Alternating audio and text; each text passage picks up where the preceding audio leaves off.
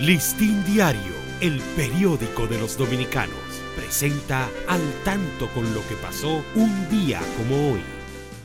17 de noviembre de 1869 se inaugura el Canal de Suez, canal artificial de navegación que separa África de Asia y une el mar Mediterráneo con el Mar Rojo.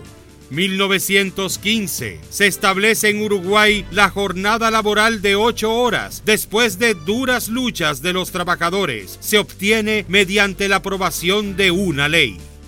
Listín Diario, el periódico de los dominicanos, presentó al tanto con lo que pasó un día como hoy.